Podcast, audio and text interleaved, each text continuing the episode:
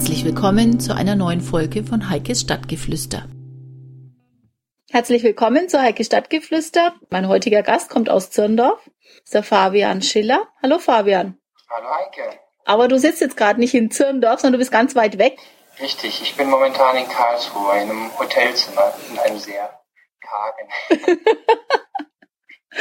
Bist du beruflich in Karlsruhe? Ja, genau. Ich bin in Karlsruhe beruflich in einem Projekt momentan vier Tage die Woche und fahre am Montag früh her und Donnerstag spät Abend zurück.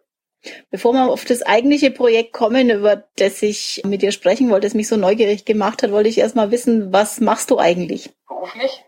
Ja. Also, ich war die letzten dreieinhalb Jahre als, das nennt sich Agile Coach in, in einer Versicherung beschäftigt, in einer sehr großen in Nürnberg und ähm, habe dort Ende letzten Jahres gekündigt und mache im Prinzip das Gleiche jetzt weiter, nur nicht mehr festangestellt. Das heißt, ich versuche jetzt eben Unternehmen freiberuflich zu unterstützen in, in Sachen der agilen Softwareentwicklung mhm. sozusagen.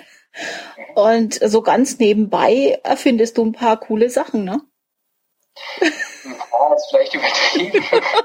ja, ich finde es sehr cool, sehr coole Sache. Muss man unbedingt haben, auf jeden Fall. Ja. ja.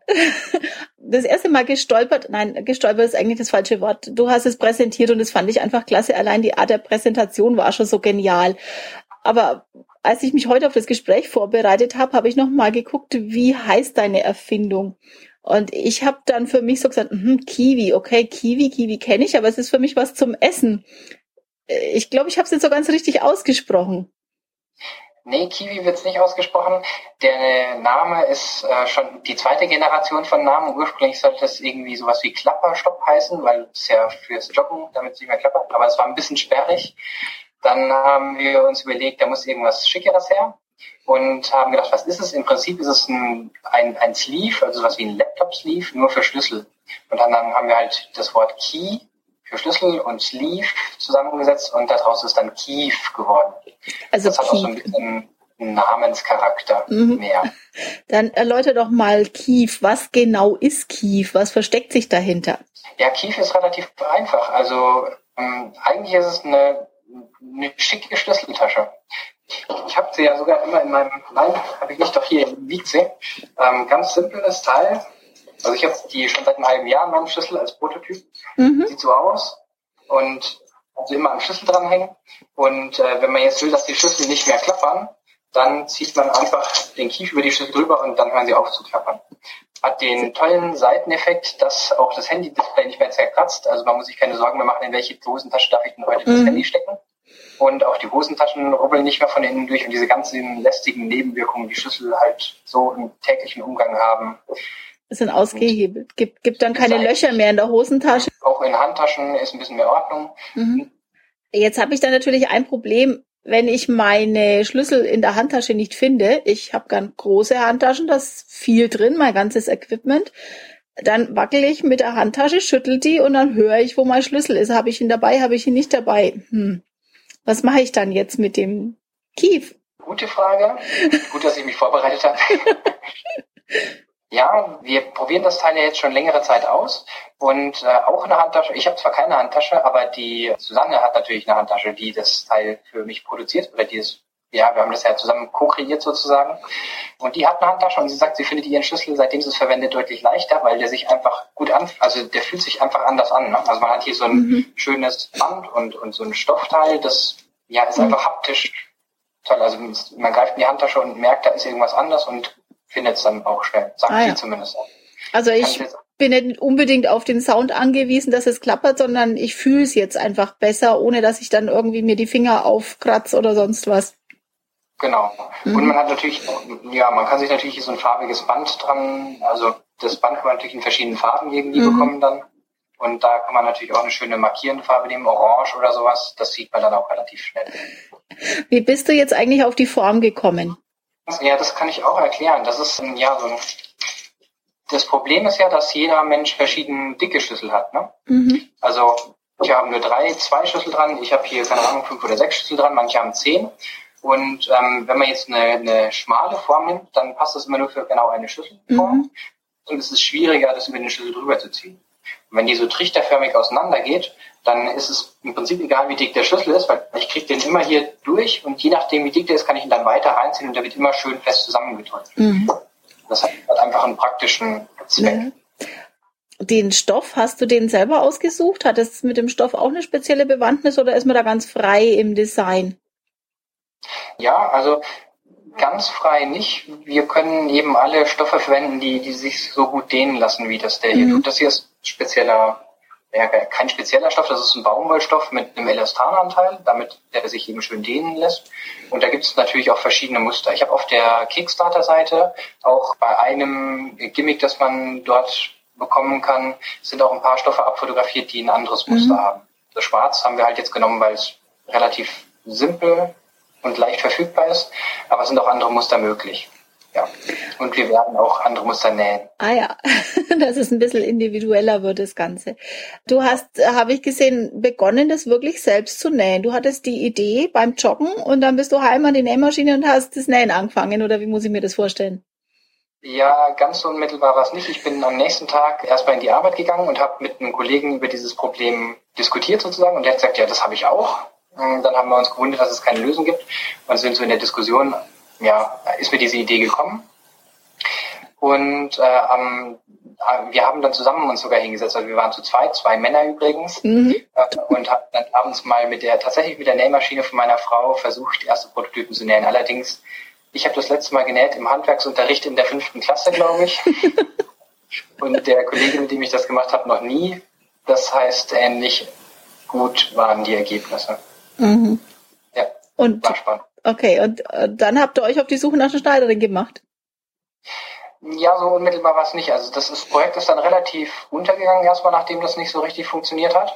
Und erst nachdem ich meinen Job dann aufgegeben hatte, hatte ich ja Zeit, um mhm. mich um eigene Sachen zu kümmern. Und dann hat es wirklich Fahrt aufgenommen. Also da habe ich dann für den Jan Hagemann die Susanne kennengelernt, Susanne Spitz. Mhm. Und mit der habe ich mich einfach mal zum Mittagessen getroffen, habe ihr die Idee gezeigt und die hat mir praktisch so aus der hohlen Hand gesagt, wie sie das umsetzen kann. Und die ist einfach klasse. Die Frau ist einfach klasse. Also die hat mhm. sofort immer Ideen, wie man was für ein Problem lösen kann. Da hat sie schon ordentlich beigetragen. Das hätte ich alleine niemals hinbekommen. Hast du schon so einen Anhaltspunkt, wie die Resonanz da drauf ist? Ja, schwierig das zu sagen. Ne? Also ich sag mal so, jeder, dem ich die Idee zeige, der sagt, oh ja, coole Idee, möchte ich haben. Inzwischen haben wir ja diese Kickstarter-Kampagne gestartet. Mhm und wir hatten relativ schnell die nötigen Fans. Also bei Kickstarter brauchen wir erst Fans, mhm. um die, die äh, Finanzierungsphase Phase zu starten. 50 Stück braucht man da. Die hatten wir innerhalb von drei Tagen zusammen. Inzwischen haben wir, glaube ich, sogar 60 oder 70 Fans schon. Allerdings Supporter haben wir, glaube ich, gut, wir haben gestartet jetzt letzte Woche Freitag, also übers Wochenende praktisch, haben wir jetzt knapp über 20 und bis jetzt nur so 450 Euro, also nur 450 ja, Euro zusammengesammelt. Ist erst am Anfang. Mhm. Nee, ich dachte jetzt eigentlich schon so, du hast es ja an verschiedenen Stellen schon mal präsentiert, in Unkonferenzen ja. und, und, und Barcamps und so weiter. Wie da die Resonanz war, das meinte ich jetzt eigentlich so. Ja, genau. Also die Resonanz, wie gesagt, das ist immer, wenn die Leute das erstmal sehen, sagen, das ist eine lustige Idee, warum gibt es das eigentlich nicht schon? Wenn man dann über Marktresonanz spricht, dann wäre es wahrscheinlich eher dieses Kickstarter. Ja, genau. Also das heißt auf Deutsch ein Crowdfunding-Projekt, das das Ganze zum Anlaufen erstmal bringen soll. Genau, genau, genau. Also wir sind so weit, dass wir das Teil produzieren können. Wir haben auch schon, ich glaube, zwölf Prototypen haben wir schon gebaut mhm. und auch teilweise verteilt an Leute zum Testen. Also wir haben schon einen Beta-Tester. Mhm. Einer ist gerade in den USA unterwegs, ein paar andere Leute eben im näheren Umkreis. Mhm. Und taugt bis jetzt wohl sehr gut. Und jetzt ist halt die Frage, wie kriegen wir das Ding in größeren Mengen produziert. Und das mhm. geht natürlich nicht mehr, dass man sich alleine abends an die Nähmaschine setzt mhm. und mal so ein Ding hat, sondern da muss man sich überlegen, wie kann das so funktionieren, dass mhm. es hinterher auch für einen vernünftigen Preis verkauft mhm. wird. Und dafür brauchen wir halt ein, ein Initialbudget. Mhm. Also da muss man Verpackungen drucken lassen und lauter so mhm. Zeug und das geht erst ab einer gewissen Menge. Hast du so eine Idee, was es äh, kosten soll? Ja, also mein Plan ist von Anfang an 10 Euro. Mhm. Also 10 Euro zu bleiben. Wir werden wohl die 10 Euro nehmen müssen. Mhm. Ähm, allerdings ist es eben auch so, dass ich möchte es jetzt nicht unbedingt in China produzieren lassen, mhm. sondern würde das gerne regional halten. Ich will auch, dass das ganze Produkt nicht, nicht ein Ramschprodukt wird, sondern eben für Liebhaber. Deswegen denke ich, peilen wir da die 10 Euro an und wollen mhm. da auch irgendwo da um den Dreh bleiben. Wenn es irgendwie machbar ist. Aber momentan sieht es sehr gut aus. Und der Vertrieb läuft dann online oder über regionale Läden oder wie wird es dann vonstatten gehen? Genau, also ich denke, wir werden beides anbieten. Ähm, wir, ja, es gibt schon äh, einen, Auf, einen Internetauftritt für Kief, der mhm. auf kief.de oder kief.com und da werden wir wahrscheinlich einen Shop anbieten, sodass man dort ordern kann. Aber wir werden auch lokal in bestimmten Läden mal das Produkt platzieren. Also in er die Susanne hat in Erlangen auch einen äh, Shop, wo man ja wo so Giveaways sozusagen mhm. angeboten werden. Und da werden wir wohl reinnehmen oder mhm. Benzin reinnehmen, freundlicherweise. Mhm. Und wir werden auch versuchen, in Sportgeschäften mhm. zu überzeugen, das mal anzubieten zum Verkauf. Also beide Kanäle im Prinzip. Aber jetzt im Moment bist du nicht unterwegs in Sachen Kief, sondern jetzt gehst du deiner ganz normalen Arbeit nach. Was heißt, es ist oh. ja eigentlich auch die normale Arbeit, genau genommen, ne? Ja, also ich bin unterwegs in beiden Dingen. Ähm, ich habe natürlich jetzt einen Kunden, der äh, schon eine gewisse Präsenz von mir verlangt. Mhm. Aber Kief ist Herzblut.